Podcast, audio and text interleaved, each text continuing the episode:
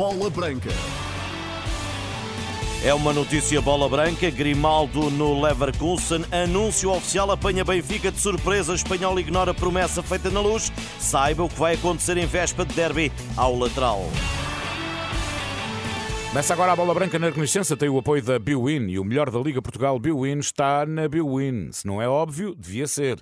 Olá, João Fonseca, boa tarde. Boa tarde, notícia bola branca. Alex Grimaldo quebrou o acordo que tinha assumido com o Benfica, tal como antecipámos às 11 horas no site da Renascença. O espanhol fechou contrato com o Leverkusen até 2027 mas o emblema alemão publicou esta manhã imagens com o defesa e uma entrevista. Na luz, surpresa e estranheza. Ninguém estava à espera desta posição do lateral em semana de derby com o Sporting e sem que o campeonato esteja fechado, apesar da liderança e dos quatro pontos de distância para o Futebol Clube do Porto. Ao que apuramos, é certo que Grimaldo já tinha informado toda a estrutura, treinador e presidente incluídos, mas sempre alinhados com um anúncio para quando estivesse consumado o maior objetivo da temporada, a conquista do título de campeão. Os encarnados estão hoje de folga e só amanhã começam a preparar a deslocação de domingo ao Alvalade, jogo que pode decidir o título. O momento é de enorme responsabilidade e, apesar de ter virado costas ao que foi assumido,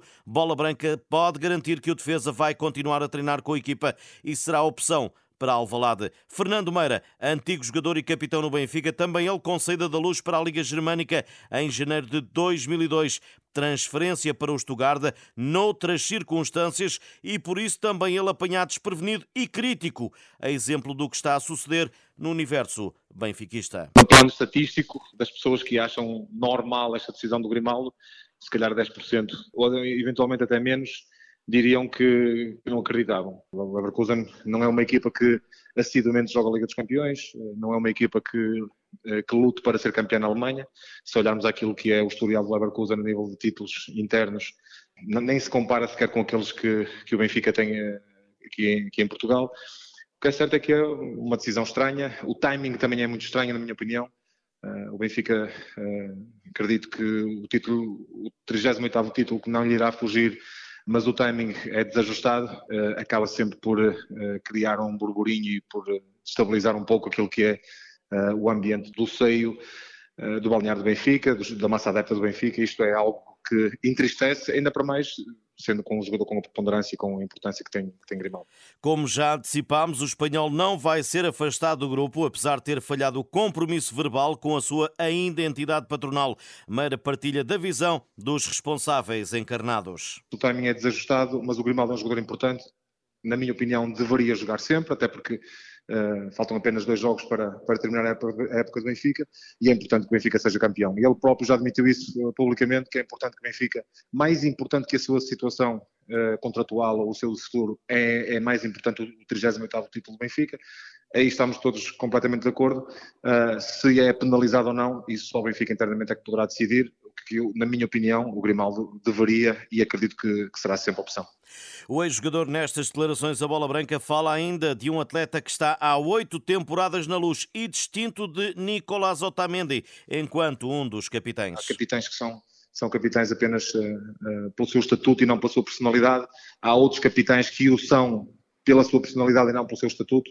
Acredito que o Grimaldo que seja capitão mais pelo aquilo que é o seu estatuto como jogador, que é um grande jogador. O que é certo é que mesmo dentro do campo nunca aparece um jogador à imagem, por exemplo, do Otamendi e acredito que o Benfica poderá ter que reforçar esse tipo de, de gestão, de, de, ter líderes, mais, mais, mais liderança dentro do seu plantel.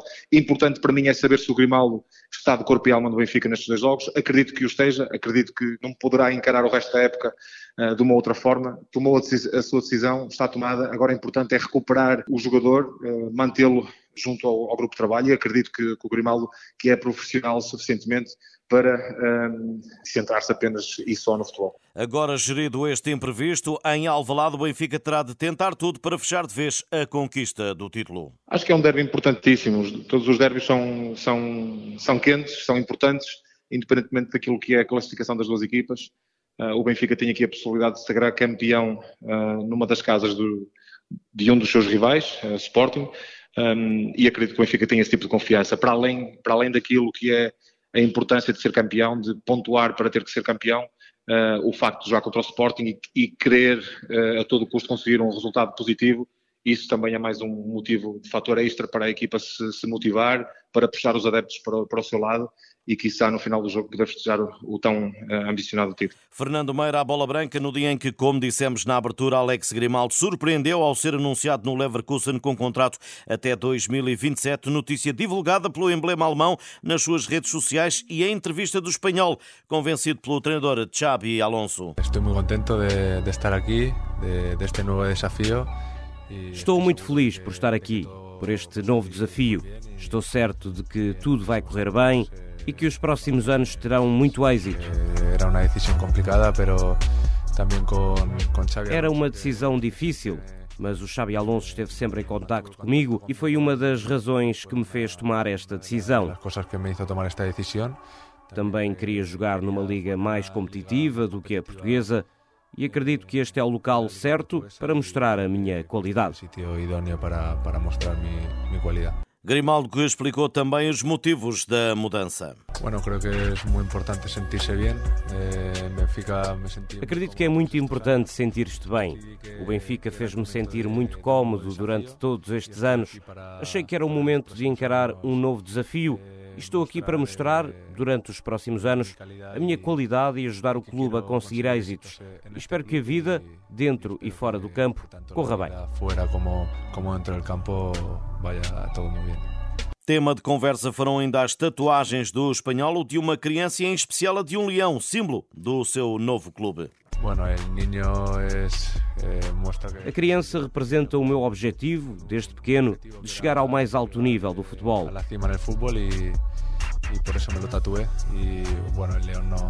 O leão não tem nenhum significado em especial, talvez seja o destino que o tenha tatuado no corpo e agora esteja aqui.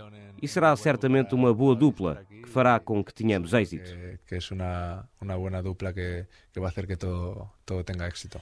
Alex Grimaldo e o polémico anúncio do seu futuro antes do jogo com o Sporting domingo em Alvalade. Sporting que ainda espera pelo castigo de Adan, expulso com o Marítimo, Leões que folgam esta segunda-feira e voltam amanhã às 10h30 com treino fechado na academia. O mesmo sucede com os jogadores do Benfica. Roger Schmidt deu folga hoje ao grupo. Quanto ao Porto, que mantém a luta pelo título em aberto, depois do triunfo de ontem com o Casa Pia por 2-1, só amanhã regressará aos treinos para preparar a deslocação de sábado a Famalicão para o penúltimo jogo do campeonato. Lembrando ainda que os Dragões têm a final da Taça de Portugal com o Braga a 4 de junho. Os árbitros portugueses vão poder continuar em atividade até aos 50 anos, segundo o novo regulamento de arbitragem da Federação Portuguesa de Futebol, confirmou esta segunda-feira a agência Lusa o presidente do Conselho de Arbitragem, Fontelas Gomes. O atual limite de idade está fixado nos 45 anos, podendo prolongar-se até aos 48, caso o Conselho de Arbitragem concorde. A partir de agora, com o regulamento apresentado, a carreira dos árbitros pode ser prolongada por mais dois anos. Fontela Gomes, que realçou ainda que este prolongamento dependerá da vontade do árbitro, mas também da avaliação do Conselho que fará sobre a performance e os seus níveis físicos. Possibilidade abrange os árbitros de todas as categorias. Na Liga Portuguesa, Rui Costa completa 47 anos em junho. Manuel Mota já os cumpriu em março último. São os árbitros mais velhos da primeira categoria. Hoje há ponto final na jornada 32. Esta noite na Amoreira, o Estoril está uma vitória de fugir ao play-off de despromoção, posição ocupada pelo Marítimo, que é adversário dos Canarinhos na última jornada. Hoje às 8 h quarto da noite, o adversário é o europeu Aroca e Ricardo Soares treinador da equipa da linha traça o objetivo. Nós trabalhamos todos os dias para, para fazer o, o melhor trabalho possível e logicamente que, que nós há uns, há uns jogos a esta parte eh, queríamos somar pontos que nos permitissem ter essa, essa margem, mas eh, nada está feito, portanto nada muda e, eh, e o nosso foco passa por fazer um bom jogo contra o Aroca e, com, e fazer tudo para conquistar a vitória. Estoril Aroca, 8 e um quarto da noite, árbitro Helder Malheiro, vídeo-árbitro António Nobre. Luís Mendes, vice-presidente e administrador da SAD do Benfica, vai marcar presença na segunda conferência Bola Branca. O dirigente braço direito Rui Costa será entrevistado em palco na manhã de dia 22, juntando-se a um vasto e diversificado painel de convidados. Nos próximos dias será divulgado o programa na sua totalidade. A segunda conferência Bola Branca versará o tema do talento, da ética e da igualdade no desporto. Renato Paiva, muitos anos ligado à formação do Benfica, atualmente a treinar o Bahia do Brasil, explica a sua definição de talento em entrevista a Bola Branca. Para muitos, fazer um passe de 60 metros com muita qualidade e cair no pé do colega é ter talento mas para mim, se calhar nesse momento do jogo, o que se pedia era um passe de 10 metros, porque esse passe de 60 metros foi, entretanto, uh, interceptado por um adversário. Eu não consigo descontextualizar o talento do jogo e, portanto, para mim, talento no futebol é exatamente o jogador perceber as suas qualidades, as suas deficiências, aplicá-las no jogo e baseá-las sempre numa excelente tomada de decisão. E foi nesse contexto que explicou como jogadores com as características físicas de Bernardo Silva e de Tiago Dantas chegaram ao alto rendimento. Um jogador, por exemplo, como o Bernardo Silva, como o Tiago Dantas, que chegaram ao alto rendimento sendo jogadores morfologicamente muito frágeis, nós perguntamos como é que num jogo tão físico, cada vez mais com menos espaço e tempo para tu agires, como é que este tipo de jogadores, como é que este protótipo de jogadores uh, chegou ao alto rendimento, pois exatamente foi o talento de perceberem as suas fragilidades físicas e levarem o jogo e as suas tomadas de decisão exatamente para longe daquilo que é o físico. Já o central do Manchester City, Ruben Dias, destacou-se de outra forma. Ruben Dias, no sub-16, no sub-17, era um jogador que também com uma liderança, uma capacidade de querer aprender, de trabalhar, um, uma ambição extraordinárias, de gostar de aprender, de treinar nos limites e que nós dizíamos de facto, Ruben tem condições para ser jogador de futebol profissional, mas nesse momento, gostando eu muito do Ruben, nunca pensaria que ele um dia chegaria ao, ao Manchester City e, a, e, e, ao protagonismo que tem hoje. Quanto a João Félix, o seu percurso tem baixado as expectativas de um avançado que muitos anteciparam um futuro de ouro. O João Félix é um jogador que um, eu em várias entrevistas disse que era um super candidato a uma bola de ouro. Naquele momento dizia isso.